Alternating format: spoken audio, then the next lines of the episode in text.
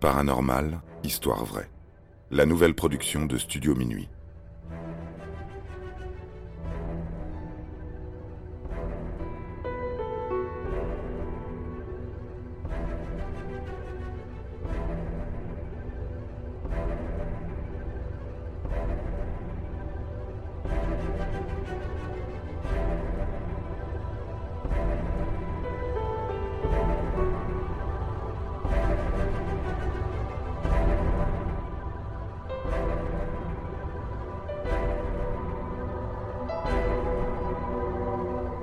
Stanley Hotel, le véritable hôtel de Shining. Le 28 octobre 1974, les gérants du Stanley Hotel, situé sur les hauteurs des Rocheuses, dans le Colorado, reçoivent un prestigieux invité. Stephen King en personne, ainsi que sa femme Tabitha, décident de s'offrir un petit week-end à la montagne pour retrouver un peu de sérénité. À cette époque, le couple a deux enfants, Naomi et Joe, plus connu aujourd'hui sous le nom de Joe Hill, écrivain et scénariste, tout comme son père. En 1974, Stephen King n'a publié qu'un seul livre, Carrie, et il est certain que la terrible nuit qu'il va vivre dans la chambre 217 va être la clé de son futur succès.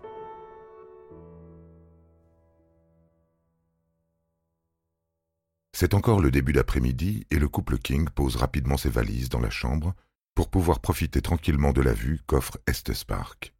Construit à flanc de colline, le Stanley Hotel est idéalement situé à proximité d'une forêt. Malheureusement, ce 28 octobre, une violente tempête de neige fait rage. Mieux vaut ne pas risquer sa vie dehors. Le futur prolifique écrivain est ennuyé. Lui et sa femme sont tout seuls dans ce vaste hôtel qui s'apprête à clore sa saison après la nuit d'Halloween. Comme il n'y a pas grand-chose à faire, M. Normally, le gérant de l'époque, leur propose une visite guidée, comme il le fait de temps en temps avec ses bons clients. Stephen et Tabitha ont le droit à un historique des lieux.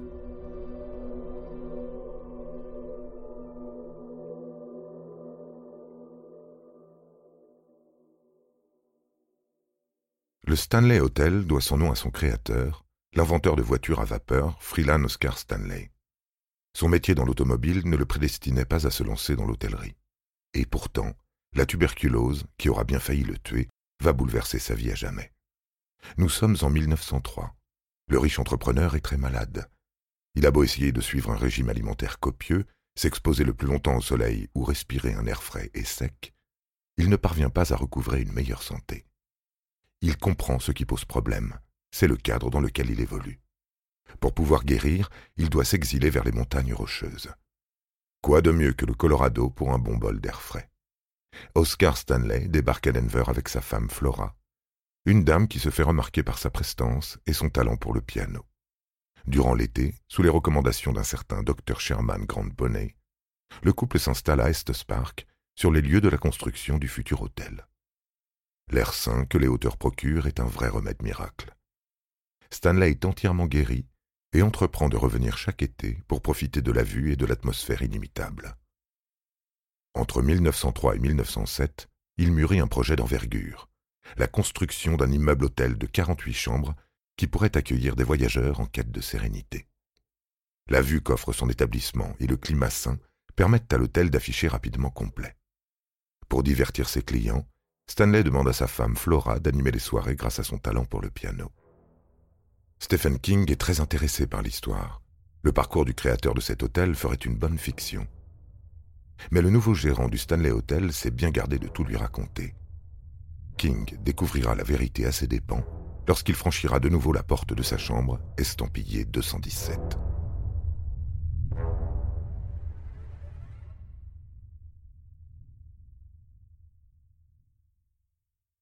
Après la rapide visite historique, le couple décide de boire un verre au bar pour se détendre un peu.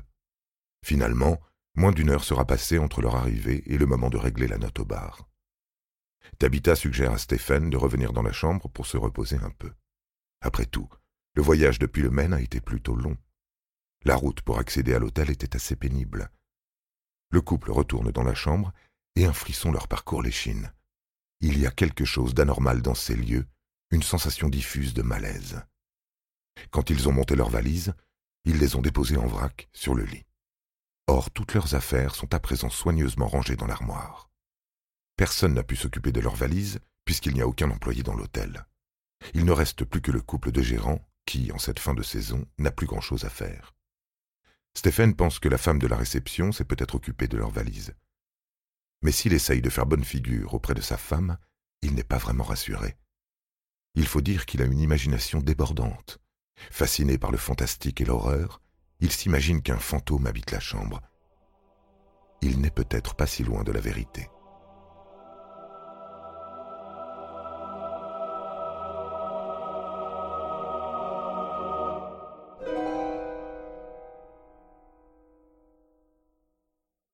La nuit, l'écrivain est incapable de s'endormir. Il sent une sorte de présence. L'atmosphère se fait lourde, anxiogène, presque irrespirable. Lorsqu'il s'endort enfin, c'est pour faire un horrible cauchemar.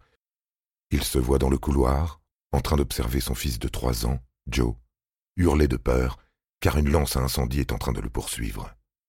En se réveillant, il constate que la nuit est loin d'être terminée. Il croit entendre des bruits provenant du couloir et toujours cette présence qui semble le hanter. En sueur, il se lève et se dirige vers son bureau. Emportant toujours un peu de papier et un stylo avec lui, il écrit pour se vider la tête. Au petit matin, Tabitha se réveille et voit son mari qui est toujours en train de travailler. Les premières lignes du roman qui va faire décoller sa carrière sont écrites. Vous l'aurez deviné. Il s'agit bien de Shining.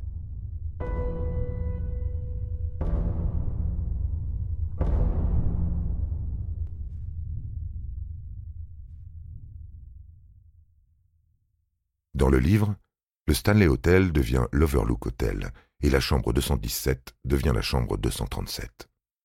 Le lendemain, ce qu'il apprend ajoute un peu plus de détails à son histoire. Les Normali, le couple qui gère l'hôtel, ne savent pas que des phénomènes étranges se passent dans la chambre 217.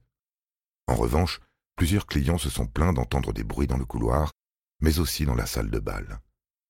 Une nuit, un client ayant fait une insomnie décide de se promener un peu pour trouver le sommeil. Il pénètre dans la grande salle de réception, car une étrange musique l'attire. Le son provient du piano. Mais lorsqu'il entre dans la pièce, il constate qu'il n'y a aucun musicien. En revanche, le piano continue à jouer, actionné par deux mains invisibles. Les gérants ne croient pas vraiment aux histoires de fantômes.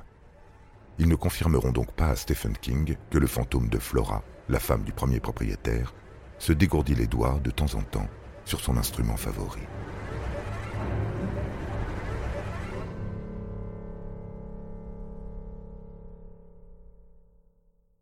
Pour ce qui est de la chambre 217, les propriétaires finissent par apprendre l'horrible accident qui s'est déroulé en 1911.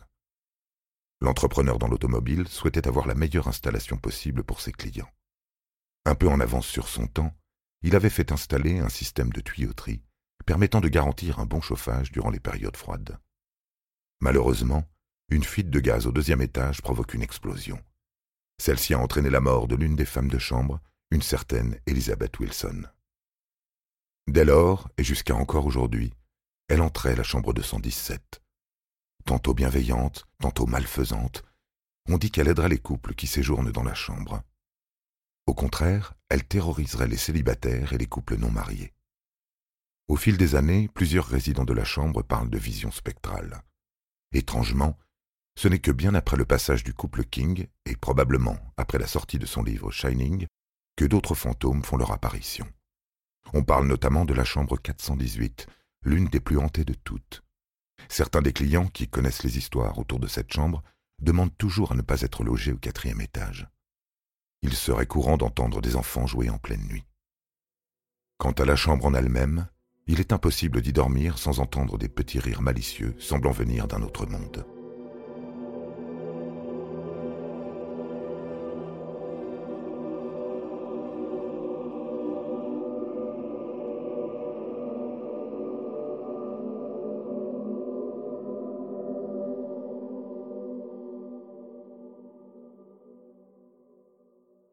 Dans les années 2000, des ghost tours, des visites fantômes, sont organisés par le nouveau propriétaire des lieux. Le directeur, un fanatique du film Shining, connaissant très bien l'anecdote de Stephen King, voit une occasion en or pour augmenter le chiffre d'affaires de son établissement.